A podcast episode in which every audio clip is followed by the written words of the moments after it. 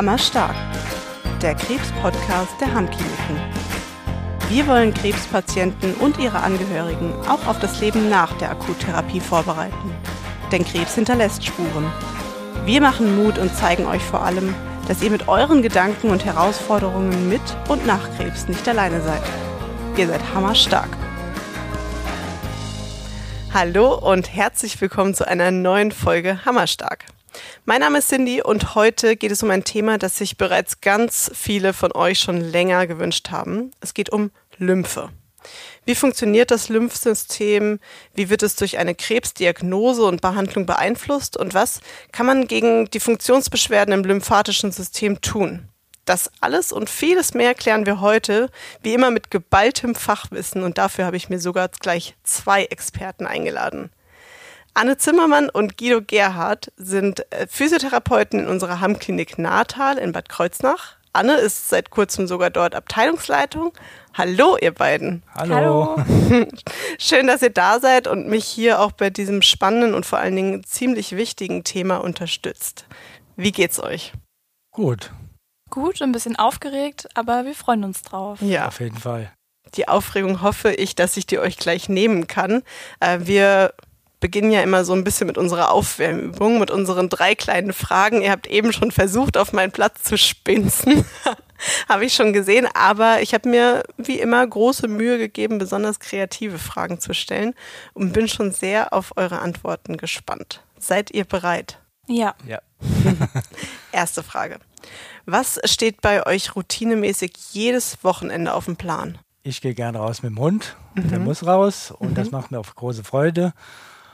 Samstag ist immer ein bisschen Hausputz angesagt und sonntags mehr der freie Tag. auch mal raus dann. Und wir haben einen Garten, da kann man auch bei, je nach Wetter im Garten ein bisschen sein, auch ein bisschen was in Ordnung bringen. Und bei dir, Anne? Bei mir ist es ähnlich. Das, was von der Woche liegen geblieben ist, muss noch aufgearbeitet werden. Und ansonsten gehe ich auch gern raus in die Natur, spazieren oder auch zum Sport.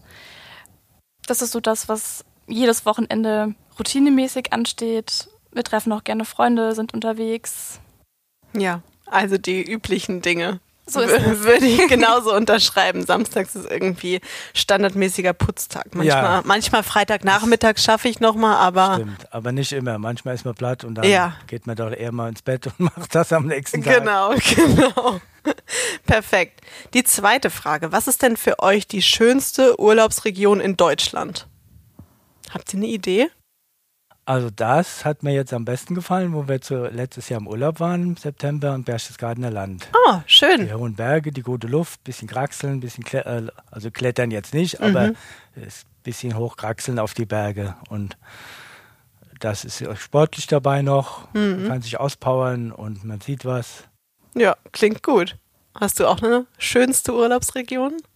Ich finde die Gegend rund um München super schön. Mhm. Ich finde, das verbindet viel. München als Stadt gefällt mir super gut. Aber auch die Gegend rundherum. Man hat die Berge, die Seen. Da ist, finde ich, so ein gutes Rundum-Sorglos-Paket. Ja, das stimmt. Ja, würde ich unterschreiben. Also beides die Bergkinder, obwohl man sagen muss, hier in Bad Kreuznach ist es auch sehr schön. Auch sehr schön. Auch sehr schön. Genießt sehr das schön. auch immer wieder. Also mhm. ich, wenn wir walken gehen, die Patienten fragen immer, sehen Sie das überhaupt noch, wie es hier aussieht? Mhm. Wie schön das hier ist. Ich sehe das immer wieder, weil es ist immer anders. Nach jeder Jahreszeit, ja. jeder Jahreszeit ist es anders und äh, sieht immer anders aus. Ich genieße das auch hier immer wieder. Ja, dazu muss man auch sagen, dass eigentlich alle vier Hammkliniken echt schön gelegen sind. Ne? Also unten im Breisgau, der Spessart, hier natürlich was. das Nahtal und ich meine, über St. Peter-Ording und die Nordsee braucht man, glaube ich, gar nicht gar sprechen. Nicht. da ist es wirklich das ist auch, auch schön. ein schönes Urlaubsziel ja. da oben. Das ist dann Allerdings. immer die Abwägung, genau. Meer oder Berge, ne? Ja, das stimmt. Ich finde auch beides super schön. Also das Meer tut mir genauso gut mm. wie die Berge. Es ist immer auch so die Frage, was steht an oder wonach ist einem? Eher ja. was Aktives oder das Ausspannen Bergen am Meer? Ist mal ein bisschen aktiver. Genau. Stimmt. Natur aus. Ja. ja. Obwohl den Bergen mache ich auch gerne mal so Wellness-Auszeit. Das ist auch, auch schön. Super. ja, Kombi, Kombi, ne? Ja. Fast geschafft. Nur noch die letzte Frage. Und da bin ich jetzt sehr gespannt, ob ihr eine Antwort wisst. Wann habt ihr denn das letzte Mal etwas zum ersten Mal gemacht? Da muss man wirklich überlegen. Das ja. ist eine super Frage. Es geht auch manchmal wirklich um, um Kleinigkeiten. Ich kann vielleicht mal von mir erzählen. Ich habe mhm. am letzten Wochenende das erste Mal sehr traditionell chinesisch gegessen mit einem Hotpot, wo man oh. quasi so einen Pot mit heißem, mit heißer Brühe oder heißem Fett vor sich hatte und da wurden dann die, die ganzen Lebensmittel dann gegart drinne. Also für mich war es sehr schwierig zum Essen, muss ich ehrlich sagen. Wir hatten unsere liebe Not, aber es war eine schöne erste Erfahrung und vor allen Dingen war es schön, die ähm, ja, die anderen Gäste im Restaurant, die das schon öfters gemacht haben oder routinierter sind, vielleicht auch, weil sie das von zu Hause her so kennen, wie schön entspannt das bei denen ausgesehen hat und wie gesellig. Und ja, das war auf jeden Fall eine schöne erste Erfahrung gewesen. Also was ich vorhabe, das ist dann zum ersten Mal, das mhm. habe ich aber noch nicht gemacht. Wir wollen zum ersten Mal nach Skandinavien Urlaub fahren. Oh, schön. Und das wäre auch was Neues. Da und was ist welche Route? Nach also, Schweden. Schön. Gut, dann würde ich sagen, falls dir noch was einfällt, Anne, zwischendurch und dein Kopf rattert, dann werfen wir es einfach noch rein und sagst du, halt, stopp, mir ist was eingefallen. Dafür nehmen wir uns auf jeden Fall die Zeit. Aber jetzt würde ich sagen, steigen wir in das Thema ein. Also nur eins nochmal vorweg für euch da draußen. Es wird zwei Folgen zu diesem wichtigen Thema geben. Wir haben uns dafür entschieden, zu dritt vorher abgestimmt und festgestellt, dass dieses Thema so breit ist, dass man das nicht in einer Folge abspeisen sollte oder könnte. Und wir wollen ja hier jetzt auch keinen XXL-Podcast aufnehmen, nachdem wir dann alle mit rauchenden Köpfen und hängenden Zungen dann da sitzen. Also beschäftigen wir uns heute in dieser Folge zunächst einmal mit den Grundlagen des lymphatischen Systems, was es mit der Krebstherapie zu tun hat und wie wir die Beschwerden in der Reha behandeln und was man danach noch für sich selbst tun kann. Und in der nächsten Folge gehen wir dann aber nochmal detaillierter auf diese unterschiedlichen Behandlungsmöglichkeiten in der Reha ein. Also, lasst uns starten. Seid ihr bereit? Bereit. das war aber schön synchron. Die erste Frage liegt, glaube ich, klar auf der Hand und sollte einfach aus ganz vielen Gründen erstmal geklärt werden, weil es wahrscheinlich vielen gar nicht so klar ist. Was ist denn überhaupt das lymphatische System? Was ist das Lymphsystem genau? Ja, das ein zum einen besteht das Lymphsystem aus den lymphatischen Organen zum Beispiel Mandeln, Milz, bestimmte Bereiche der Darmschleimhaut, die bleischen Plaques, der Wurmfortsatz vom Blinddarm, das sind alles lymphatische Organe. Mhm. Der andere Teil, zum anderen besteht das Lymphsystem aus dem Lymphgefäßsystem. Mhm. Ja? Und das sind wiederum, das sind die Lymphgefäße, die Lymph und die Lymphknoten. Und das ist das, was uns heute interessiert. Aber man muss der Vollständigkeit ja halber sagen, was alles noch ja, auf jeden lymphatischen Fall. System dazugehört. Mhm. Und dieses äh, Lymphgefäßsystem ist neben dem Blutgefäßsystem ein weiteres Gefäßsystem. Mhm. Zwei Hauptaufgaben. Einmal ist das die Flüssigkeitsdrainage aus dem Gewebe, ist auch zum anderen ein wichtiger Teil des Abwehrsystems. Und was macht es da in dem Abwehrsystem quasi? In der, ja, als Abwehrsystem ist es einfach so, kommen wir direkt zur Lymphe, mhm. weil ähm, Einmal ist die Lymphe dafür zuständig, den Körper auch zu reinigen. Mhm. Wenn man guckt, wo das Wort herkommt, das kommt aus dem Lateinischen Lympha, klares Wasser. Okay. Es war auch, Lympha war auch eine, eine Gottheit der Römer, eine Frischwassergöttin. Ach ja, okay. Und deswegen, das, äh, das wird auch noch betonen, dass es eben die Reinigungsfunktion hat. Die Lymphe reinigt den Körper. Und dann haben wir ja noch die, die Lymphknoten. Vielleicht fange ich mal an, wie Lymphe überhaupt entsteht. Mhm. Ja. Also, Lymphe ist, ist, Gewebswasser, was das Lymphsystem äh, herausschafft und dann wieder ins Blut zurückführt. Lymphe kommt insofern aus dem Blut. Es werden täglich werden fünf bis zehn Liter Lymphe gebildet, die dann das Lymphsystem wegschaffen muss, aus dem Gewebe rausziehen muss und wieder ins Blut zurückführen muss. Also hat man schon gehört, dass Lymphe aus dem Blut kommt. Wieso kommt das aus dem Blut? Da muss man auch das ähm, Blutgefäßsystem auch verstehen. Mhm. Ähm, vom Herzen wird das Blut ja weggepumpt über, die, über das arterielle System, über die Arterien, kommt über die Venen zurück. Mhm. Ja, und ähm, und das ist eine ganze Menge am Tag. Ich werde dich mal, dich mal fragen, ob du eine Idee hast, wie viele Liter das am Tag sind. Was man so als Laie denken vielleicht Vorstellung hat, wie viel Liter pumpt das Herz am Tag durch den Körper? Oh, Blut? wow. Jetzt kann ich richtig daneben liegen, aber ich würde mal sagen, so zehn 10 Liter? vielleicht. Da hänge ich noch eine 1000 dran. Nein, 10.000 10.000 Liter. Liter. 10.000 Okay, dann Liter. hätte ich auf jeden Fall falsch gelegen, Ja. aber ähm, naja, so, Das Wahnsinn. sind Dimensionen, die sind dem Laien gar nicht bewusst, ne? wenn man es Nee. nicht weiß. nee. Ja. Weil man sich da auch gar nicht mit beschäftigt, ne? Aber es ist äh, Genau. Wahnsinn. Und dann muss man, sich, muss man sich vorstellen, wie das dann auch im Kreislauf funktioniert. Am Herzen ist ja klar, ja, da geht die Arterie raus, die obere Hohlvene geht rein. Kein Problem. Aber wie sieht es denn auf, dem anderen, auf der anderen Seite aus, in der Peripherie? Da verästelt sich ja alles in die kleinsten Kapillaren. Ja, und endet dann die, Arter die Arteriolen, die enden als Kapillaren und dann liegen da die venösen Kapillaren daneben. Also müssen 10.000 Liter am Tag von den, Veno von den Arteriolen in die Venolen. Es geht alles übers Gewebe. Das Wasser geht alles übers Gewebe und ähm, ist ja sehr spannend äh, auch zu wissen, wie das zurückgeholt wird. Da ist einmal hat man den Unterdruck des Herzens, der Sog des Herzens zieht das Wasser hoch, aber das ist eigentlich das Wenigste. Haupt, äh, der Hauptmechanismus ist das sogenannte kolloid-osmotische Druck. Hui, was ein Wort. Das ist ein ziemlich kompliziertes Wort. Und äh, das bedeutet einfach äh, mit Osmose. Und Kolloid hat was mit Eiweiß zu tun. Denn ähm, aus diesen Kapillaren, die mehr Loch als Wand sind, dreht, tritt das Blutplasma aus. Und das, wird, das kommt vom arteriellen ins venöse System. Was aber in dem Gefäßsystem bleibt, sind die großen Blutkörperchen, die roten Blutkörperchen, die also die den roten Farbstoff erzeugen und Lymphozyten und, ähm, und vor allem Globuline, große Eiweiße. Die bleiben drin.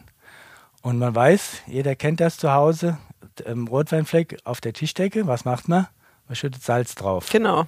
Das zieht das Wasser hoch. Und Eiweiß macht das auch. Salz und Eiweiß. Ah, Und so ist es auch, das Ei, die Globuline, die ziehen das, sie ziehen das an und ziehen das in das venöse System rein, vom Gewebe.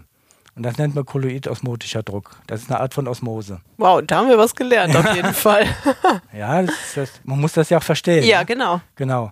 Und das schafft das, also man sieht, dass ja ähm, fast 100 Prozent wird er geschafft von den 10.000 Litern, bleiben aber 5 bis 10 Liter übrig, die dann bleiben.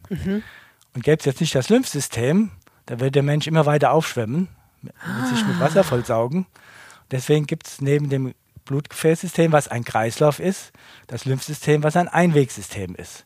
Das geht nur von der Peripherie zum Zentrum. Da hat man auch kleine Lymphkapillaren, wie so Wurzeln, die saugen das auf und führen das in immer größere Gefäße dann in, ähm, in das Blut zurück, mündet oben in der oberen Hohlvene. Und das Blutplasma, das dann im Gewebe liegt, das ist eben dies, daher kommt der Name Lympha, die klare Flüssigkeit. Nimmt aber auf dem Weg ins Lymphgefäßsystem, also sobald dieses Gewebswasser in die, ins Lymphsystemgefäß kommt, dann nennt man es Lymphe. Ja, Vorher Okay. ist es Blutplasma, Gewebsflüssigkeit und dann nennt man es Lymphe. Und diese Lymphe hat so den Namen klares Wasser, wird aber dann milchig trüb. Aufgrund der Bestandteile, die dazukommen, es transportiert nämlich eben auch ähm, Bakterientoxine, Eiweiße, Salze, also ist eigentlich voll mit Sachen. Und ähm, auf dem Weg dahin, jetzt kommen wir wieder zur Ausgangsfrage, transportiert das alle Giftstoffe auch mit und ähm, geht durch die Lymphknoten. Und in den Lymphknoten werden die Sachen einmal gefiltert. Und das gleiche gilt ja dann auch für, für Krebszellen, für Metastasen, die Lymphogen streuen über die Lymphe. Die gehen ja auch ins Lymphsystem, werden in den Lymphknoten festgehalten. Ja, und ähm, in den Lymphknoten gibt es da Phagozyten, Fresszellen, die das langsam auffressen, soweit wie die das können. Äh, nur so, mein, die Krebszellen ähm, können da nicht eliminiert werden.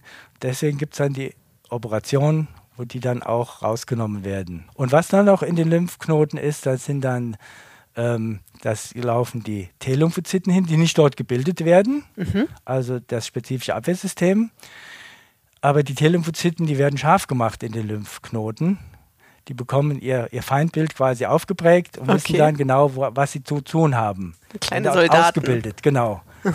Und insofern äh, hat das Lymphsystem eine Reinigungsfunktion, aber auch ein wichtiger Teil des, der Abwehrfunktion. Mhm. Ja. Und das andere war ja einfach die, die Flüssigkeitsdrainage. Also diese zwei Aufgaben, Flüssigkeitsdrainage mhm. wegzuschaffen und dann aber auch den Körper reinzuhalten und eben durch die T-Lymphozyten äh, das Abwehrsystem scharf zu machen. Wow, jetzt haben wir ganz viele Wörter erklärt bekommen, die man wahrscheinlich irgendwo mal gehört hat. Blutplasma, Lymphe, Aufschwemmen etc. Vielen Dank, das hast du jetzt echt schön rund gemacht. Danke. Und da, da glaube ich, dann ähm, hat man jetzt eine gute Basis, um jetzt das Ganze zu verstehen, wie das aufgebaut ist, wie das weitergeht, was das mit Krebs zu tun hat und so weiter. Ähm, du hast jetzt eben auch die Lymphknoten angesprochen. Wo befinden sie sich denn überall im Körper? Genau, also grundsätzlich mal sind die Lymphknoten überall im Körper zu finden. Ausgenommen ist das zentrale Nervensystem, da haben wir keine. Mhm. Es gibt bestimmte Bereiche, wo Häufungen auftreten, so zum Beispiel seitlich am Kopf, am Hals, in ja. den Achseln, im Bauchraum, also dem Magen-Darm-Trakt oder auch den Leisten. Die Lymphknoten selber kann man sich mal vorstellen wie so ja ähm, ovale bohnenförmige Gestalten, mhm. von der Größe so zwischen 5 und 20 Millimeter groß. Ähm, der Guido hatte eben schon den Aspekt angesprochen, dass das Lymphgefäßsystem, wozu die Lymphknoten ja auch zählen, ein wesentlicher Bestandteil vom Immunsystem ist. Mhm. Und ähm, da will ich deshalb nochmal drauf zurückkommen, weil die Größe von den Lymphknoten auch variieren kann. Also wenn man zum Beispiel davon ausgeht, dass wir eine Infektion haben, erkältet sind, mhm. dann kennt man das, dass die Lymphknoten anschwellen oder ein bisschen dicker werden. Ja, das kenne ich am Hals hier, ne? Genau, und das liegt eben daran, dass diese spezialisierten Abwehrzellen, von denen der Guido auch gesprochen hat, sich dann eben stark vermehren. Und das führt zu einer vorübergehenden Schwellung von den Lymphknoten, die dann ja aber auch mit dem Abklingen von der Infektion wieder zurückgehen in ihre eigentliche Größe. Mhm. Genau. Die Aufgabe von den Lymphknoten, das hatten wir eben auch teilweise schon angesprochen, ist die Reinigung von der Lymphe. Also man kann die Lymphknoten so ein bisschen als Kläranlagen verstehen. Mhm. Und die Lymphknoten entziehen dann im Grunde genommen auch die Flüssigkeit aus der Lymphe, die dann über die Venen wieder dem Blutkreislauf zugeführt werden. Ah, okay. Genau. Was ich bei den Lymphknoten nochmal sagen möchte, weil das häufig vorkommt und auch oft verwechselt wird, ist der Begriff Lymphknoten und Lymphdrüsen. Das mhm. ist per se nicht das gleiche, weil die Lymphdrüsen im Grunde genommen ja Organe sind, die Substanzen bilden oder auch wieder absondern. Und das machen die Lymphknoten in der Form eigentlich nicht. Okay. Also sind Lymph keine echten Drüsen. So ist es, sind keine echten Drüsen, weil sie die Funktion von der Drüse eben nicht ausführen. Darum ist, oder wir hören immer mal den Begriff Lymphdrüsenmassage, ähm, ja. Genau. Lymphknoten und Lymphdrüsen ja. sind per se zwei ganz unterschiedliche Begriffe. Und was sind dann die Lymphdrüsen? Also die Drüsen sind wiederum Organe, die dann eben Flüssigkeiten und, oder Substanzen absondern. Okay. Ja, man hat Talgdrüsen, man hat hier Drüsen da, aber okay. Lymphdrüsen gibt es ja eigentlich gar nicht. Das in wollte ich jetzt, Form, das wollte ich gerade fragen. In der Form ist der Begriff eigentlich nicht also ist, es so, ist es so ein Volksmund wahrscheinlich, ja, richtig, oder? So genau. Ne? Oft wird eben dieser Begriff Lymphdrüsen und Lymphknoten, so ist es mein Gefühl, durcheinander geschmissen. Mhm. Und deswegen wollte ich das hier nochmal nutzen, um das aufzuklären, ja, dass das eine und das andere nicht dasselbe ist. Das heißt, wenn ich jetzt sagen würde, ich, ich hatte das mal nach einem pfeifrischen Drüsenfieber, dass mir die Lymphknoten angeschwollen sind, dann hätte ich wahrscheinlich früher gesagt, ach, die Lymphdrüsen. Mhm. Aber dass es eigentlich den Begriff gibt so gar nicht. Der, ist so nicht geläufig. Nee, der ist, nee, der ist, ist eigentlich Witzig. nicht, nicht äh, Hat sich so sehr verselbstständigt. Ja, hat sich verselbstständigt. Es gibt so manche Sachen. Und so von der Menge von den Lymphknoten, dass man sich das auch nochmal vorstellen kann, das ist natürlich sehr individuell. Der eine hat ein paar mehr, der andere ein paar weniger. Okay. Aber so im Schnitt oder circa kann man sagen, dass es so um die 600 Lymphknoten im Körper sind, die wir haben. Ein Glück hast du mich nicht schätzen lassen auf die Frage. Stimmt, hätte ich machen können. ich hätte mich wieder blamiert. Warum haben Eine denn ganze manche, Menge. Ja, warum haben denn manche mehr und manche weniger? Das ist eben anatomisch so gegeben. Ist Wir das besser alle, oder schlechter oder ist das? Das würde ich sagen, kann man so nicht sagen. Okay. Weil wir haben die Erfahrung gemacht, da kommen wir ja später auch nochmal drauf, wenn zum Beispiel durch operative Eingriffe auch Lymphknoten entfernt werden, dann hat man ja weniger. Dann heißt das nicht unbedingt, dass obwohl Lymphknoten fehlen, ein Lymphödem auftritt. Mhm. Und genauso würde ich sagen, hat man jetzt auch keinen Nachteil, wenn man ein paar weniger oder ein paar mehr hat. Okay, ja, dann können wir alle beruhigt sein. Dann brauchen wir auch nicht neiden, wenn jemand ein paar mehr hat als man selbst. Wenn man in uns reinschauen würde, glaube ich, würde man auch an ganz vielen anderen Strukturen Unterschiede feststellen können. Mm. Dinge, die da sind und bei dem anderen vielleicht nicht, auch an unserem Skelett, wie auch immer. Aber solange da keine Probleme mit auftreten, ist es ganz normal. Sehr gut. Wieder was gelernt. Jetzt sind wir ja hier immer in unserem Thema Krebs, in unserer kleinen Bubble, was wir natürlich hier haben. Ähm, wie wird das lymphatische System denn durch eine Krebstherapie beeinflusst? Ihr habt ja jetzt eben schon mal erwähnt, okay, es hat mit Infektionen zu tun. Eine Krebserkrankung ist ja eine entzündliche Infektion. Wie, wie ist die Beeinflussung hier? Mhm. Also man muss dazu sagen, ich ergänze das nochmal auch, dass eben die meisten Lymphknoten sind verstreut im Bauchraum, am Darm. Mhm. Darm. Der Darm ist ein lymphatisches Organ und da gibt es unzählige Lymphknoten. Es gibt dann aber auch Häufungen von Lymphknoten und das ist gerade bei, bei Brustkrebs zum Beispiel interessant. Das sind, hat man in, in der Achsel eben. Bis zu 40 ja. sind in der Achsel. Die sind ja dann die ersten Lymphknoten nach der Brust, wo die Lymphe hinläuft, ist in der Achsel. Und der Achsel ist das glücklicherweise so, dass die ganzen Lymphknoten, ich sag mal, in Reihe geschaltet sind, also einer hintereinander. Und ähm, wenn jetzt ähm, Brustkrebs besteht, ist immer die Gefahr, dass Metastasen sich ablösen, sich im Körper verstreuen, das was keiner will. Und das geht über die Lymphe. Wie ich schon erklärt habe, ja, dass es die Lymphe das eben weiter transportiert, wird gestoppt in den Lymphknoten. Die sind ja wie so Abfallkörbe, Filter. Mhm. Die halten das fest so, und dann ist klar, um keine Metastasierung zu riskieren, werden Lymphknoten rausgenommen. Ah, ja. Und dann hat man vor, vor Jahrzehnten, ich sage mal so bildlich gesprochen, hat man mit der Hand reingegriffen und hat die rausgerobbt. mhm. Aber heute ist die Operationstechnik ja so viel besser geworden. Ja, man äh, nimmt dann vorzugsweise nur noch einen oder zwei, die sogenannten Wächterknoten, die vorne liegen. Aber auf jeden Fall wird in der Achsel operiert, es wird das Lymphsystem wird tangiert, es können Lymphbahnen zerstört werden durch den Eingriff. Es wird immer weniger, muss man dazu sagen, heutzutage. Aber das ist das. Der, ähm, wenn Lymphknoten fehlen und Bahnen zerstört werden, dann ist der Durchfluss durch die Achsel behindert. Mhm. Ja, und dann äh, gibt es eben diesen, wie auf der Autobahn, Engstelle. Stau. Bei hohem Verkehrsaufkommen, wenn kein Verkehr fließt, kein Problem. Aber ja. bei hohem Verkehrsaufkommen gibt es den Rückstau. Und so ist das dann auch ähm, im Lymphsystem. Wenn die Engstelle ist und es fällt viel Lymphe an, dann entwickelt sich ein Lymphedem. Das heißt, es staut sich das Wasser im Gewebe fest. Na, und das gibt dann noch eben ähm, bestimmte Flussrichtungen eben oder ähm, regionale Lymphknoten, die ein gewisses Gebiet trainieren, trainieren mit D, nicht trainieren. Okay. Genau. Und ähm, das ist eben durch die ähm, Achsel fließt das Gewebswasser von der, der ganzen Brusthälfte, von dem Thoraxhälfte, Rücken bis, bis vorne und der Arm. Und aus dem Arm kommt dann, äh, fließt die Lymphe eben durch die Achsel und da staut sich auch eben zurück, okay. wenn die Engstelle da ist.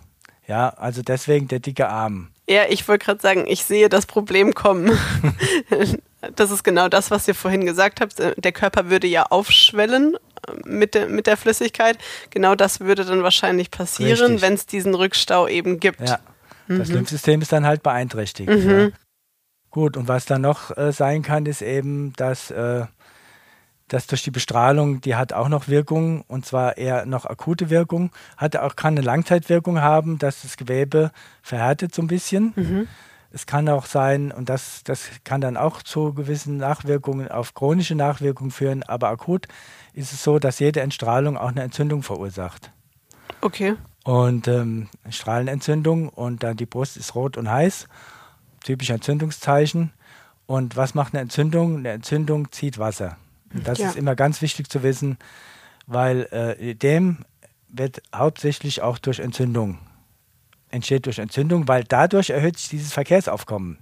Ja, ja. Das, das heißt, es, kommt, es wird mehr lymphpflichtige Last erzeugt, dass die Lymphe muss weg und je mehr Entzündung da ist, desto mehr fällt an und desto mehr kann auch sich zurückstauen. Das heißt, auch so kann auch direkt nach der OP durch die Bestrahlung kann man richtig direkt das Ödem kommen. Kannst du mir vielleicht eine kurze Erklärung geben, was das Wort Ödem bedeutet? Ödem ist eigentlich eine, eine, ähm, eine Anschwellung, mhm. äh, ist eine Flüssigkeitsansammlung. Also so ähnlich wie der Tumorbegriff. Tumor heißt ja eigentlich nur Schwellung vom okay. Wort her. Okay. Ja, und Ödem ist auch eine, eine Flüssigkeitsanschwellung, Flüssigkeitsansammlung, kann man sagen. Ne, hätte, ich, hätte ich auch genauso gesagt. Also eine überschüssige Ansammlung von Flüssigkeit. Mhm. Mhm. Damit man einfach diesen Begriff nochmal rund macht. Aufgrund dessen, dass eben der Lymphabfluss nicht wie gewöhnlich stattfinden kann. Mhm. Okay. Also würde der Lymphabfluss ja funktionieren, dann würde das Ödem auch nicht auftreten, weil die Lymphflüssigkeit ja wie gewöhnlich abtransportiert werden könnte. Okay. Und das ist dann auch das, was letztendlich den Schmerz verursacht? Ähm, den Schmerz, ein Schmerz kann entstehen natürlich bei einem echten Lymphedem, dass ähm, der Spannungsschmerz entsteht. Mhm. Mhm. Es können natürlich viele Ursachen von Schmerz auch sein. Wie gesagt, einmal durch die Anschwellung, und dann kann Schmerz auch kommen durch, durch die, die OP-Narbe, auch durch die Wunde allein. Das kann Schmerz Klar. verursachen. Ja, dieser Wundheilungsschmerz. Und ähm, ja, und da gibt es natürlich Sachen, es kann natürlich auch zu Bewegungseinschränkungen führen, die begünstigt wird durch Schonhaltung, was wir nicht so gern mögen, wenn die Leute zur Schonhaltung gehen, weil so, das verschlimmert weil, die Sache nur. Ja, weil dann ist es dann, weil die Narbe da ist oder weil das oder weil der Arm so dick geworden ist, was, was? Ja, durch, wahrscheinlich eher durch die OP, mhm. weil da was sich verändert hat, ist mhm. eine Wunde, die heilt. Auch die Bestrahlung ist ja, das ist, kann schmerzhaft sein, erstmal, ja. ne? Und eine Reaktion ist natürlich, fest der Arm festzuhalten. Ja, klar. Ja. Und ähm, davon wird es aber nicht besser, leider. Also man muss dann doch dran arbeiten, immer zum vollen Bewegungsausmaß zu kommen. Mhm weil dann kommt eins zum anderen, ja, dann kann das, dann kann das Schultergelenk dann schmerzen, wenn es nicht bewegt wird. Es muss, im Körper muss alles bewegt werden. Wenn Damit es nicht einrostet. Richtig, ja, das ist auch so, das merkt man auch, wenn ähm, Leute ähm, im Bett liegen und sich gar nicht bewegen können, äh, zum Beispiel Koma-Patienten, die werden ja täglich bewegt. Mhm. Weil wenn die sonst aufwachen, die sind steif, die können sich nie wieder bewegen. Ach. Das muss sonst unter Narkose mobilisiert werden wieder. Die Gewebs, die, die Flüssigkeit im Gelenk, die geliert, die wird fest. Ah. Und äh, das, könnte, das kann man selbst nicht mehr bewegen. Ja, das muss mit Gewalt dann wieder bewegt werden, wenn es dazu kommen sollte. Sehr spannend. Weil das so schmerzhaft ist unter Narkose. Ansonsten deswegen werden äh, bettlägige Koma-Patienten, die werden immer durchbewegt. Es muss immer in Bewegung bleiben. Das ist nicht nur, dass es einrostet, es, ja. es, verfestigt sich regelrecht. Ne? Wahnsinn. Und so ist das auch, das ist ein großes Problem, dass durch Schonhaltung Bewegungseinschränkung kommt und dann kommt eins zum anderen. Oft ist es auch, so ist mein Gefühl, ein Thema mit der Kommunikation, dass die Patienten aus dem Krankenhaus rausgehen und bekommen gesagt, schonen sie ihren Arm. Mhm. Ja, schon, schon, aber was bedeutet das? Und viele verstehen das eben so, dass der Arm dann gar nicht mehr bewegt werden darf. Und das ist das, was der Guido auch eben schon mal erläutert hat, dass das der beste Weg dahin ist, dass die Beweglichkeit auf die Dauer auch eingeschränkt wird. Und was würdet ihr unter dem Begriff schonend verstehen? Schonen insofern, dass man zum Beispiel vermeidet, ähm, auf der betroffenen Seite schwer zu heben, schwer mhm. zu tragen oder dass man sich auch angewöhnt, mal eher zu verteilen, dass man die rechte und die linke Seite benutzt mhm. oder dass man mal eher bei der Gartenarbeit dazu greift, den nicht betroffenen Arm zu wählen. Mhm. Aber schon in der Regel, es gibt immer Ausnahmen, aber in der Regel immer nur insoweit, dass man trotzdem noch den Arm bewegt und vor allem im Alltag auch nutzt.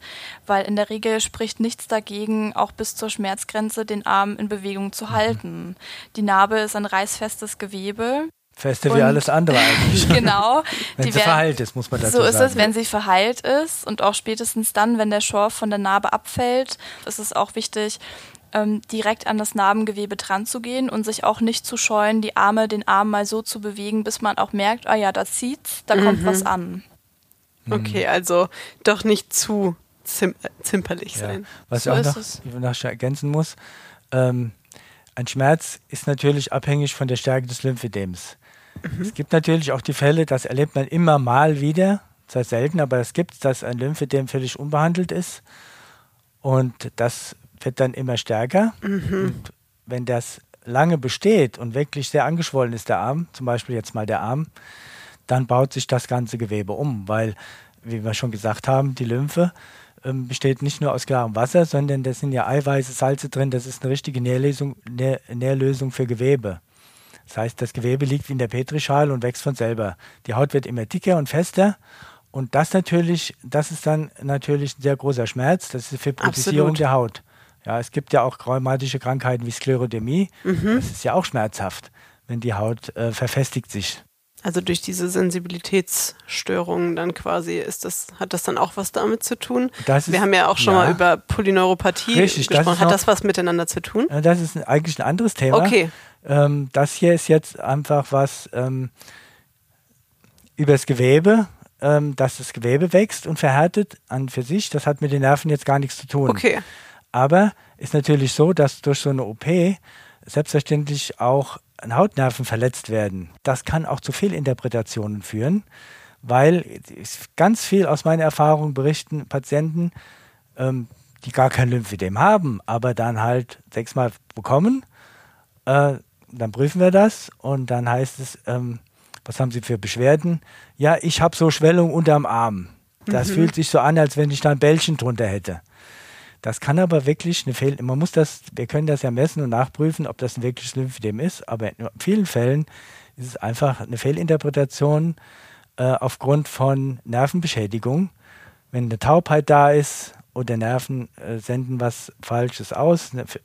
Das heißt, es gibt gar, nicht, gar nicht dieses Bällchen unterm Arm. Das gibt es gar nicht. Das mhm. fühlt sich nur so an. Okay. Und das Gleiche ist ja dann, den kommen wir zum nächsten, da haben wir noch gar nicht drüber gesprochen, das große Gebiet der Chemo ja, Chemotherapie. Das stimmt. Und da haben wir dann diese PNP, Polyneuropathie, das ist äh, toxische Nervenschädigung. Mhm. Ja? Das heißt, die Nerven werden über die Chemie geschädigt und ähm, was aber dann weniger am Ort ist, in der Achsel, sondern das ist vor allem an den Nervenendigungen, Fingerspitzen, genau. die Füße, die Zehen vor allem, vor allem in den Endigungen. Und das ist ähm, das ist sehr, kann sehr unangenehm sein, das fühlt sich bei jedem anders an. Da sagen die Leute auch, sie laufen wie auf so einem Bällchen oder wie auf Watte, mhm. weil erstens mal ähm, kann das ähm, die Wahrnehmung verloren gehen, die Sensitivität, kann aber auch zu Fehlinterpretationen führen, dass es irgendwie, dass es brennend ist, dass es brennt oder sticht oder alle möglichen Facetten kann das annehmen. Das ist dann die Nachwirkung von der Chemotherapie. Das ist dann Polyneuropathie nennt man das, also das Polyphil. Neuro, die Nervenpartie, die Krankheit. Also es kann Nerven können überall am Körper dann mhm. betroffen sein, vor allem an den Endigungen. Da haben wir auch schon eine ganz spannende Folge mit der Frau Dr. Dorothee Manzmann aufgenommen ah, zu dem Thema. Genau. Ähm, hört da total gerne nochmal rein, ist ein super Podcast geworden. Da hat sie das auch alles nochmal ganz, ganz anschaulich erklärt damals. Aber es ist spannend, wie das alles miteinander zusammenhängt, Gehört oder? Alles, ja, man muss alles zusammen wieder sehen. Wahnsinn. Diese ja, Krebstherapien können schon ganzheitliche Funktionseinschränkungen und Beschwerden mit sich ziehen. Das äh, werden wahrscheinlich alle, die diesen Podcast hören, mhm. äh, am eigenen ja, ja. bestätigen können. Ist eine harte richtig. Kur, kann man nicht anders sagen. Klar Allerdings, ist so, ne? ja. Mhm. Ja, ähm, dann fragt man sich natürlich, was entstehen denn da auch für Alltagseinschränkungen, was, worauf kann ich achten und wie gehe ich eigentlich damit um? Also die Alltagseinschränkungen gehen mit Sicherheit auch ähm, mit dem Schweregrad von dem Lymphödem einher. Also es gibt verschiedene Schweregrade, also je nach Ausprägung von dem Lymphödem mhm. gibt es Stadien von 0 bis 3 das ist erstmal für uns gar nicht so relevant. Die Ärzte stellen ja die Diagnose. Aber grundsätzlich ist natürlich auch so, dass je stärker das Lymphödem ausgeprägt ist, auch die Zunahme von Beschwerden im Alltag kommt. Mhm. Das heißt, wenn wir eine starke Schwellung haben, dann haben wir vielleicht auch starke Schmerzen, ein erhöhtes Spannungsgefühl oder ein Druckgefühl, vielleicht auch ein Schweregefühl. Und dann kann es schon mal eher auch sein, dass es zu einer Einschränkung von der Beweglichkeit kommt, sei es, weil man die Bewegung vermeidet oder vielleicht auch, weil man die Bewegung durch die Schwellung gar nicht so intensiv mehr ausführen kann. Und ähm, durch die Vermeidung von der Bewegung steift mit der Zeit eben der Bewegungsapparat ein.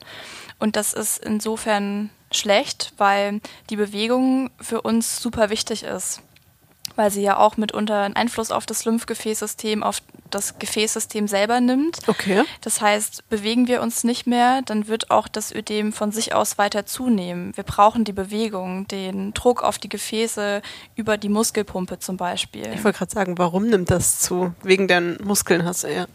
Zum Beispiel. Ja. Ne? Also Ja. wenn man das Beispiel an der Muskulatur nimmt, die gibt dann Druck von außen auf die Gefäße oder auch auf das Lymphgefäßsystem. Die Bewegung selber wirkt auch wieder trainierend. Mhm. Da wollte ich im Grunde nur noch mal den Bogen spannen, warum das in vielerlei Hinsicht schwierig Mhm. ist, wenn die Bewegung am Ende irgendwie flach fällt oder weniger wird. Mm, Dann kommen natürlich auch Einschränkungen dazu im Blick auf die Ästhetik. Das finde ich auch nochmal wichtig zu benennen, dass auch so ein Ödem ähm, psychisch sehr belastend sein kann. Wenn man sich jetzt zum Beispiel vorstellt, man hat einen Arm, der ein stark ausgeprägtes Lymphödem hat, der andere Arm ist ganz in Ordnung, Stark ausgeprägt meinst du, dass er sehr aufgeschwollen Genau. ist? Aufgeschwommen, aufgeschwollen, kräftig im Vergleich zu der anderen Seite. Das fängt an, dass man sich im Spiegel sieht und denkt, hm, wie sieht das denn aus? Wie war das vielleicht früher mal? Man selber vergleicht sich oder man geht weiter. Wir Frauen gehen gern shoppen, einkaufen. Auf einmal passt die eigentliche Größe nicht mehr, weil ich mich an den kräftigen Arm anpassen muss. Ja. Das sind alles so Dinge, womit auch diese psychischen Belastungen einhergehen, die man auch bedenken muss. Absolut. Und dann ist eben auch ein Thema, ähm, ja, so die Invalidität oder eben auch die Unselbstständigkeit, die mit so einem Ödem einhergehen kann. Je nachdem, wie stark das ausgeprägt ist, hindert mich das vielleicht auch in meinen Alltagsaktivitäten grundsätzlich mal, dass ich vielleicht die Arme nicht mehr gut heben kann, um mir die Haare zu machen oder dass ich mir mit den Händen ähm, das ein oder andere Körperteil nicht mehr waschen kann. Oder wenn ich noch arbeitsfähig bin, eigentlich ich meine Arbeit unter Umständen gar nicht mehr machen kann, weil ich vielleicht schwer heben, schwer tragen muss oder Arbeiten über Kopf auszuführen habe, aber ich kann die Arme gar nicht mehr so weit heben. Das sind so verschiedene Aspekte, die aber sicherlich sehr individuell zu betrachten sind, eben je nach Ausgangslage.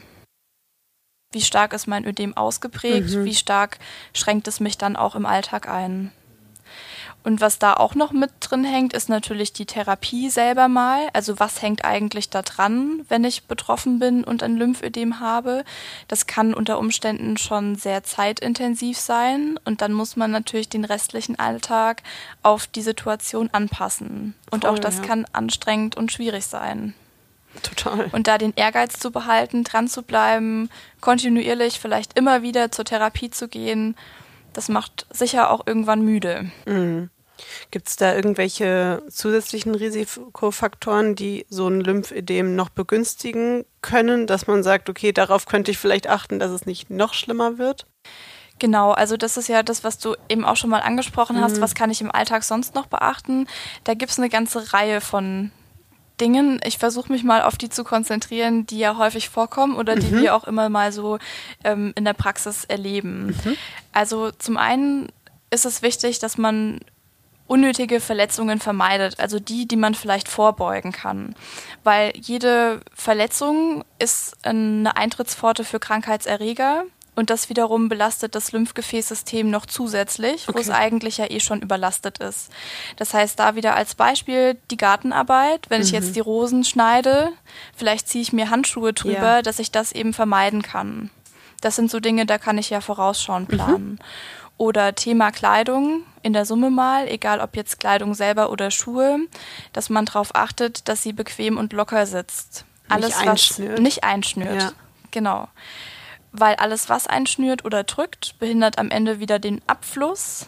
Und das ist gerade bei einem Lymphödem kontraproduktiv. Sollte man sowieso darauf achten, dass es passt und sitzt, aber in dem Fall noch mehr.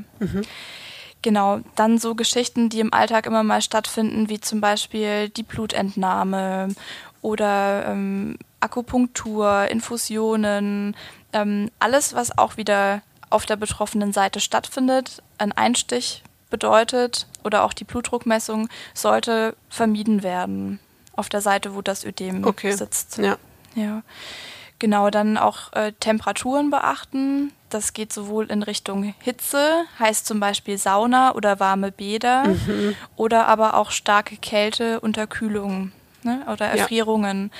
sind auch Dinge, die einen Einfluss aufs Gefäßsystem nehmen und die in dem Moment ähm, sich negativ auf das Lymphödem auswirken können. Hm, das kennt man ja schon im Sommer, wenn man wenn die Füße oder qualmen oder die Beine dick sind, wenn es so warm ist oder mhm. so, ne? Ein gutes Beispiel. Ja. Das ist eben mit Vorsicht zu genießen, gerade die Sauna. Mhm. Ähm, wenn man Zweifel hat, lieber nochmal Rücksprache mit dem Arzt halten. Okay.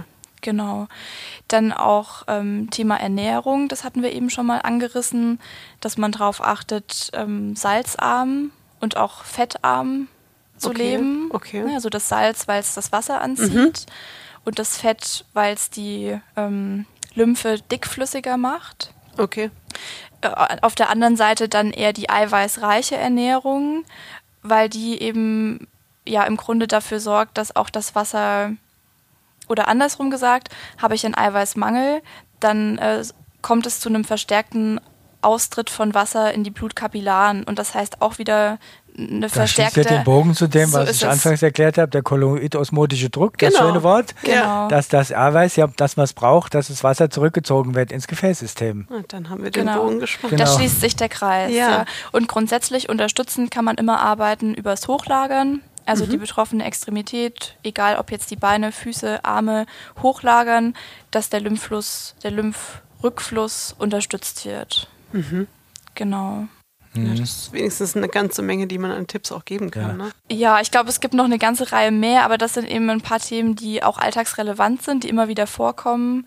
Äh, man muss wissen, eben, ähm, was die Ursachen sind, auf was man achten soll, aber der Mechanismus ist halt immer mehr Durchblutung, die gefährlich ist. Mhm. Also alles, was die Haut stark durchblutet, das verursacht eben mehr lymphpflichtige Last im Gewebe und da hat das Lymphsystem eben mehr zu tun. Mhm. Und das ist eben vor allem Hitze, Wärme, alles das, was die Haut rot macht eben und, und stark durchblutet. Und das ist dann erhöht die Last und deswegen ist das Ödem verstärkend. Man kann auch darauf achten, wenn man jetzt je nach Arbeit eine Bürotätigkeit hat, langes Sitzen zum Beispiel. Mhm. Ne, also durch dass man die Knie gebeugt hat, in der Hüfte gebeugt sitzt, wird da auch der Lymphabfluss behindert, mhm. dass man eben mal darauf achtet, nicht zu lang am Stück zu sitzen, zwischendurch eher mal zu laufen, auch nicht zu lang am Stück zu stehen oder so das Beine übereinander schlagen, ist auch eine ganz gefährliche Position, die wir Frauen Ups. aber gerade auch gerne machen, Richtig. die dann aber auch mal so zum Lymphstau ja. führen kann. Mir hat mal eine Ergotherapeutin ähm, in unserer Heimklinik Bellevue gesagt, immer die beste Sitzposition ist immer die nächste. So ist es. Ist eigentlich ein guter Ausdruck, finde ja. ich. Das trifft es ganz gut. Ja. Also, dass man immer mal die Position wechselt. Es ist mhm. nicht schlimm, wenn man mal schief sitzt, solange ja. man nicht eben den ganzen Tag am Stück schief sitzt, genau. sondern auch mal vielleicht ein Bein hochnimmt, dann ein bisschen äh, das Gewicht verlagert. Na, okay. Alternativen. Ja, ja genau. Mhm. So dass der Körper, wie ihr jetzt ein paar Mal gesagt habt, wirklich in Bewegung bleibt und nicht einrostet oder eingeschnürt wird. Sehr schön. Da kommen wir eigentlich auch dazu. Ich meine, ihr habt jetzt gesagt, so worauf man so selbst achten kann. Ähm, Lymphe, das ganze Lymphsystem und die, die Einschränkungen dadurch sind ja auch ein großer Teil bei uns in den Heimkliniken in der Reha. Ne? Was tun wir denn in der Reha dagegen, gegen das Lymphödem? Also wir haben eine ganze Reihe an Anwendungen natürlich, weil mhm. wir uns ja auf den Bereich auch spezialisiert haben. Mhm. Ähm, klar, die Lymphdrainage mal an oberster Stelle, auch als das Mittel der Wahl. Ja. Da gehen wir nochmal drauf ein, was die Lymphdrainage genau ist. Dann haben wir die Wassergymnastik, also wirklich mhm. die Bewegung im Wasser. Mhm. Wasser ist das was ganz Besonderes. Das hat sehr viele Faktoren, warum das Wasser besonders gut ist. Ne? Genau. Bewegung im Wasser, vor allem Gymnastik. Mhm. Brustschwimmen ist ja nicht so gut, wegen dem, wegen dem Rücken. Mhm. Ja, äh, eher Rück Rückenschwimmen, aber Wassergymnastik, das ist das, was speziell gut ist. Also die gezielte Bewegung, Bewegung im genau. Wasser, auch über die verschiedenen Gelenke, das ist am effektivsten. Wollen wir auch in der nächsten Folge nochmal beleuchten. Genau. Warum, Ja, das ist was ja da sowas, das Besondere was wir, dabei ist, ne? Ja, das, genau, das ist ja, ich glaube, das würde für heute zu weit führen. Mhm. Ähm, heute geht es ja vor allen Dingen darum, auch erstmal so einen Überblick über das Ganze zu schaffen. Mhm. Aber ich finde das ganz spannend, deswegen lass uns in, in Folge 2 gerne näher darauf eingehen, was die unterschiedlichen Behandlungsmöglichkeiten eigentlich so können und bewirken. Mhm. Ähm, also du hast jetzt Lymphdrainage und Wassergymnastik. Genau. Dann die Kompression. Viele von den Patienten bringen ihre Kompression, die Bestrumpfung schon mit. Wenn es jetzt frische Ödem-Patienten sind und es notwendig ist, dann würden wir sie hier auch bandagieren. Da haben wir alles dafür Okay. da, dass wir das unterstützen zur Lymphdrainage mitmachen können. Wir bieten die Manitz-Therapie an. Da haben wir ja heute den Guido auch als Manitz-Therapeuten mit dabei. Wenn er Aha. Lust hat, kann er ja auch da nochmal was dazu sagen. Oder klassisch auch die Krankengymnastik, ähm, zum Beispiel bei Brustkrebs, gezielt drauf abgestimmt, die Einzelphysiotherapie. Dann das Wassertreten, das Lymphtape bieten wir an, im Rahmen von der Gruppentherapie auch die Gefäßgymnastik, die Atemgymnastik, das Qigong, das Yoga, die Narbenbehandlung und was ich auch super gut finde, dass wir das haben, auch zur Aufklärung von den Patienten, ist der Vortrag Brustprothetik und Dessous. Die Aufklärung ist super wichtig mit dem Patienten. Gerade das haben wir schon gesagt, weil das eine sehr zeitintensive Therapie ist, unter Umständen das Leben lang, vielleicht Okay. täglich oder in der Woche ein bis zweimal. Und da braucht man auch ein gewisses Verständnis, warum, wieso, weshalb. Und in dem Vortrag geht es vor allem, wie der Name eben auch schon sagt, um die passende Wäsche. Was kann ich da beachten? Auch wieder das Thema, dass man darauf achtet, sitzt es gut, schnürt es nicht ein. Also ist etwas, was das Therapieprogramm hier super ergänzt und abrundet. Ja, super. Es sind ja total viele Dinge und auch ähm, überraschend vielseitig das Angebot für, für die Therapie dann. Genau, da sind wir echt gut Ja, aufgestellt. spielt alles zusammen. Das ist das Schöne. Ja. Genau, ja. Ja. Du hast es eben jetzt schon so ein bisschen angeteasert. Ich muss die Frage trotzdem stellen. Wird es besser? Ein Lymphödem? Ähm, dass es besser wird, das kann schon sein. Mhm. Was wir auch immer mal gefragt werden, ist es heilbar? Ja. Auf der Grundlage, von der wir jetzt ausgehen, also zum Beispiel nach einem operativen Eingriff, dass Lymphknoten entfernt worden sind, ähm, kann man sagen, es ist nicht heilbar, Okay. weil die betroffene Struktur ist irreversibel geschädigt. Das heißt, wir haben die Lymphknoten entfernt und die kommen ja auch nicht mehr zurück, die wachsen auch nicht nach. Okay, ja klar. Ähm, das heißt, wichtig ist immer, so früh wie möglich beginnen, dass man es nicht anstehen lässt und dass man dann auch konsequent durchhält, wenn das Ödem vorhanden ist. Dann kann man eben ähm, ja, Veränderungen hervorrufen, also insofern, dass es eben besser wird. Das war ja dann eine Frage, wird es besser? Man kann sie vielleicht auch wieder rückgängig machen oder im besten Fall auch das Fortschreiten verhindern oder eben verzögern. Hm, Dass man so in einen Erhaltungszustand kommt. Genau. Okay. Also da lässt sich auch nie eine Prognose festhalten oder auch von Anfang an feststellen, wird es besser oder inwiefern verändert sich das. Das ist ganz individuell von Patient zu Patient. Von Fall zu Fall, auch was an der OP, Genau. was war für Mhm. OP, ne? Die ähm, Grundvoraussetzungen sind oft verschieden, sei es der eigene Körper, der von Grund auf anders funktioniert. Wir Ja. sind nicht alle aus dem gleichen Holz geschnitzt, wir funktionieren auch nicht alle gleich. Und ähm, dann eben auch genau die unterschiedlichen Operationen, was wurde gemacht, wie schwer wurde operiert und das wiederum hat wieder einen ganz anderen Einfluss auch auf die Nachbehandlung. Hm, Und wo du sagst, die persönlichen äh, Eigenheiten, die Variationen, wo jeder anders ist, das sind die anatomischen Unterschiede. Das, äh, das kann ich aus der Praxis sagen. Wir haben Leute, die haben zwei Lymphknoten weg, haben ist zwar auch selten, aber es gibt. Wir haben auch schon Leute, die 30 Lymphknoten weg haben und haben kein Lymphödem. Ah, Wahnsinn. Ja, also das gibt so Unterschiede, das ist ganz individuell verschieden. Wie, jeder Körper reagiert anders. Das ist ein gutes Beispiel, sage ich immer. So als, als Therapeut sieht man oft das Schulterblatt. Das Schulterblatt ist so unterschiedlich. Es ist von mini klein bis riesengroß. Und das fällt ja normal nicht auf. Aber Nee. wir sehen das. Und das ist, äh, könnte man nicht denken, dass das zur gleichen Gattung Mensch gehört. Manchmal. das ist, also da gibt es von riesig bis mini klein. Und trotzdem funktioniert es. Ne? Ja, Aber das sind ja. die anatomischen Besonderheiten. Ja. Ja. Aber um diesen Erhaltungszustand zu wahren, ist es wahrscheinlich auch wichtig, einfach dran zu bleiben. Ne? Das habt ihr am Anfang auch schon mal gesagt. Das äh, hat ein bisschen auch was mit dem eigenen Durchhaltevermögen zu tun, wahrscheinlich. Ne? Genau, also regelmäßig, konsequent. Und genau für dieses Durchhaltevermögen ist die Aufklärungsarbeit so wichtig. Ja. Das darf einfach nicht zu kurz kommen. Der Patient muss verstehen, warum das wichtig ist. Ja. Ähm, die Erfolge sind im besten Fall auch wichtig, dass man sieht, da tut sich was, was eigentlich ja alle Patienten spüren, ist, dass es ihnen gut tut, dass danach vielleicht das Druckgefühl weniger ist, dass die Schmerzen abnehmen. Und das ist ja mitunter auch der Grund, warum das die allermeisten auch gerne auf sich nehmen. Absolut, das glaube ich. Ja. Mhm. Jetzt habe ich abschließend nochmal eine Frage, die vielleicht ja so ein bisschen eine Abgrenzung von dem Thema ist. Es gibt ja noch eine Krankheit, die sich ganz ähnlich anhört, nämlich das Lipödem. Äh, sind die beiden Krankheiten auch ähnlich oder haben sie was miteinander zu tun? Mm, ja, das Lipödem ähm, ist, da sind wir jetzt, wo wir anfangs gesagt haben, Lymphdrüse. Mhm. Gibt es eigentlich gar nicht. Mhm. Lipödem gibt es eigentlich auch nicht. Ach was. Vom Namen her. Okay. Weil das Lipödem ist, ist kein Ödem. Mhm. Es kann sich zwar ein Ödem drauf entwickeln, aber ein Lipödem gibt es insofern nicht, weil es ist eher eine vermehrte Fettansammlung. Okay. Ja, und das nennt man nicht Ödem. Eine Fettvermehrung. Und wie würde man es richtig nennen? Ist eine krankhafte Vermehrung von Fettgewebe. Also da gibt es okay. sonst keinen. Der Begriff Lipödem, den gibt es dafür, aber der ist nicht korrekt, sagen wir ah, so. Okay, also man okay, weiß, okay. was man unter Lipödem versteht. Mhm. Nur ist es kein Ödem im klassischen Sinn. Ah, dann haben wir hier eigentlich schon direkt die Abgrenzung ja gemacht, ne?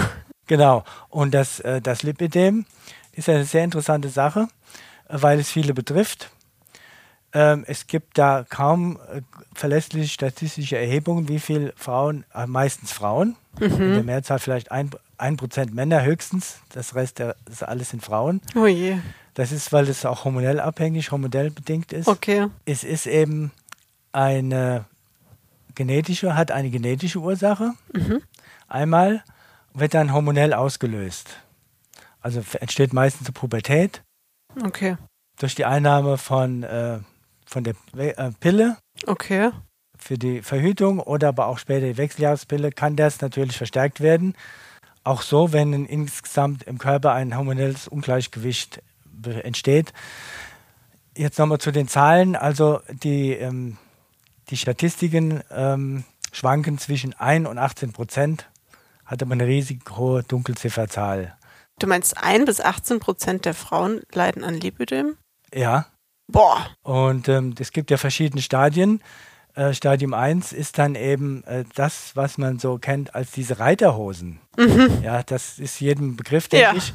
Das fängt an den Hüften an und geht, streckt sich dann in die Beine.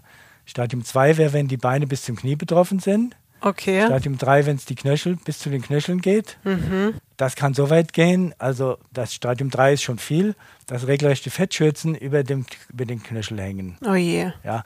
Und Stadium 4, das letzte Stadium, dann sind die Arme noch mit betroffen. Aber es fängt an, wie gesagt, Reiterhosen, das ist sehr verbreitet. Ja, total. Und da ja. wusste ich nicht, da dass das auch schon dazugehört. Da gibt eigentlich so keine, das gibt es keine medizinische Diagnose so. Das nee. gibt keine medizinische Diagnose Reiterhose. das ist gut. Und das man haben würde ja auch sagen, ganz Lip, viele. Lip in dem Stadium ja, 1. Ja. ja. Mhm. Dann erklärt sich die Zahl auch. Mhm. Ja, ja. Die, genau. Und ähm, es ist eben, wie gesagt, krankhaft.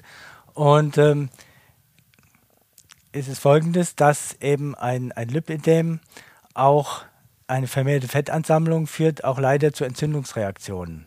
Mhm. Und die Entzündung wiederum verursacht Wassereinlagerung. Dann kommt zu dem Lipödem, also der mhm. Fettansammlung, kommt auch noch äh, ein Flüssigkeitsedem, ein Lymphedem. Okay. Und dann haben wir das Lipolymphedem. Und dann ist wieder ein Fall für uns, wo man auch die Lymphdrainage anwenden kann. Und die ganzen Sachen, alles was gilt fürs Lymphedem, alles was wir gesprochen haben, gilt dann auch fürs Lipödem, wenn es ein Lipolymphedem ist. Das ist dann aber frühestens ab Stadium 3 vom Lipödem, oder? Ist, oder äh, schon man kann früher? das gar nicht da jetzt so abgrenzen. Okay. Äh, das ist, äh, da ist auch wieder der Körper ganz verschieden, mhm. bei jedem anders. Der eine reagiert so und dann ist auch noch die Gesamtkonstitution. Zum Beispiel äh, also das Lipödem hat jetzt nichts mit, mit Fettleibigkeit zu tun. Nein. Das heißt, es haben auch schlanke Personen, schlanke Menschen, schlanke Frauen haben genau, können genauso gut Lipödem kriegen wie jetzt äh, Übergewichtige. Mhm. Wobei man muss dazu sagen, dass das Übergewicht natürlich das Lipödem noch verstärkt mhm. und vor allem dann die Ödemisierung verstärkt, weil ähm, ich sag mal so, das ist sowieso ein großes Problem. Auch für die äh, fürs Lymphedem allgemein ist es immer gut, wenn man versucht, vom Übergewicht runterzukommen. Okay. Denn gerade die Fettansammlung am Bauch ist bekannt, dass sie eine ständig unterschwellige Entzündung erzeugt. Da gibt es nämlich bis zu 100 äh, Substanzen sind da inzwischen ähm, bekannt, die dafür sorgen, hormonähnliche Substanzen auf Eiweißbasis, sogenannte Adipokinine, die sorgen für Entzündungen. Mhm. Also das heißt, mit, mit ähm, Bauchfett hat man eine ständig schleichende Entzündung. Das heißt, das Lymphsystem wird stark gefordert. Okay. Und das gilt jetzt fürs Lymphedem als auch fürs Lipolymphedem. Kann natürlich helfen. Also das Lipidem ist auch, wie, wie auch das Lymphedem, nicht heilbar. Mhm. Man kann aber lindern. Und man kann auch einen gewissen Erhaltungszustand erreichen. Und, ähm, das, und in dem Fall gilt dann das Ähnliche wie für die Lymphdrainage. Eben äh, abnehmen ist immer gut, richtige Ernährung ist immer gut und dann auch die ganzen Maßnahmen, die für die Lymphdrainage gelten, äh, wirken sich auch positiv aufs Lipidem aus. Okay. Also man kann den, man kann den Schaden, sage ich mal, begrenzen mhm. und man kann damit leben lernen. Und ähm, wie gesagt, man kann es verbessern, aber nicht heilen. Okay. Ich würde sagen, das ist eine Erkenntnis, die wir jetzt aus beiden Sachen rausziehen können, wo wir, ich glaube, hier mal einen Cut machen ähm, und in der nächsten Folge uns weiter mit den ganzen spannenden Themen rund um die Behandlung, also Stichwort Lymphdrainage, Wassergymnastik, Manitz-Therapie, alles, was ich jetzt gerade an, an Worten bei euch aufgesogen habe ähm, und einfach noch mal ein bisschen mehr mit beschäftigen können, wenn das für euch okay ist. Aber ich glaube, wir haben jetzt hier erstmal die Sache rund bekommen. Seid ihr damit einverstanden? Auf jeden Fall. Ja, das war es. Irgendwann ist es auch genug Information. Genau, ich glaube auch. Nicht, mehr nicht, dass unseren Hörerinnen und Hörern die Köpfe rauchen. Richtig. Deswegen würde ich sagen, jetzt machen wir zum Schluss noch mal ein bisschen was Seichtes. unsere Hammer-Story. Und heute hat uns unser IT-Management ein bisschen unterstützt. Also Achtung, Nerd-Content incoming. Ich habe sie nämlich gefragt, was ihre wichtigsten Support-Anfragen oder Begegnungen im Arbeitsalltag sind. Und hier hört ihr jetzt die Bestplatzierung. Ich habe zuerst nach dem häufigsten Problem gefragt, also weshalb am häufigsten unser IT-Support angerufen wird. Ja, zum Beispiel, wir kommen nicht rein ins Programm, ne? Genau. So was. Also tatsächlich ist das häufigste Problem immer noch der Drucker. Der Drucker. Der Drucker. Der Drucker. Aber wieso das? Ja, Drucker haben ja nachgewiesenermaßen ein Eigenleben. Sie sind kleine Dieven und mit manchen Menschen kommen sie einfach nicht zurecht. Also die IT sagt immer noch, wir werden so oft wegen Druckern angerufen, dass sie nicht funktionieren, dass sie zickig sind, Papierstau verursachen, verschmierende ah. Dokumente rauswerfen, meckern wegen irgendwelchen Patronen und alles Mögliche. Also wow. ein Glück haben wir da unsere Druckerflüsterer in der IT. Das ist tatsächlich immer noch das häufigste Problem. Ein anderes Phänomen, was unsere IT immer wieder zum Schmunzeln bringt, ist die Benennung der Steuerungstaste. Das seht ihr auch hier auf meinem PC. Das ist Richtig. doch diese mhm. STRG-Taste. Mhm. Das bedeutet ja Steuerung, ist auf mhm. der deutschen Tastatur. Also es ist auch eine deutsche Abkürzung. Im Englischen steht da jetzt nicht STRG, da steht CTRL für Controlling, was wiederum auch Steuerung bedeutet. Und die Übersetzung der deutschen Abkürzung ist allerdings nicht jedem so geläufig. Daher kamen beim IT-Management schon Fragen bezüglich der cool, ja. Strong-Taste, Strong. also die starke Taste, die Strange-Taste, also Strange. die komische Taste oder auch die String-Taste. String. Und ob das jetzt was mit Unterwäsche zu tun hat, weiß ich nicht genau. Bleibt Spekulation. Und jetzt natürlich noch der Klassiker. Und ich hoffe, dass es euch genauso geht wie mir. Der PC funktioniert nicht, macht keinen Mucks mehr, der Bildschirm bleibt schwarz. Man hat schon alles probiert und ich setze jetzt alles tatsächlich bewusst in imaginäre Anführungszeichen. Und die erste schon fast freche Frage der IT lautet dann, ist der Rechner mit dem Stromnetz verbunden? Ja, natürlich ist er das. Ich guck mal. Oh, ist er nicht draußen. Stecker vergessen. also jetzt wirklich Hand aufs Herz, wem ist das nicht schon passiert? Scheiße. Gerade in der Anfangszeit von Corona, als wir im Homeoffice gearbeitet haben, ich muss sagen, mir ist das auch so passiert. Also ich glaube, da gibt es noch einige gute Geschichten aus unserer IT, aber ich denke, für heute reicht es. Wir sind am Ende angekommen. Es ging schon schnell, oder? Wir sprechen jetzt schon über eine Stunde. Wetter. Donnerwetter, Wahnsinn. richtig. Mir hat es aber total viel Spaß gemacht. Ich hoffe, euch auch. Auf jeden Fall. Sehr gut. Vielen Dank für eure Zeit und vor allen Dingen für das große Wissen und die vielen Tipps, die ihr mit uns geteilt habt. Und natürlich auch euch da draußen. Vielen Dank, dass ihr wieder mit dabei wart und eingeschaltet habt. Checkt gerne wie immer unseren Instagram-Kanal unter hammerstark.podcast für zusätzliche Infos und vergesst uns auch nicht dort zu folgen und hier auch auf dem ähm, Podcast-Streaming-Dienst eures Vertrauens. Und damit würde ich sagen, packen wir's. Ich sag Tschüss, macht's gut und vergesst eins nicht, ihr seid hammerstark. Danke, tschüss. Tschüss. tschüss.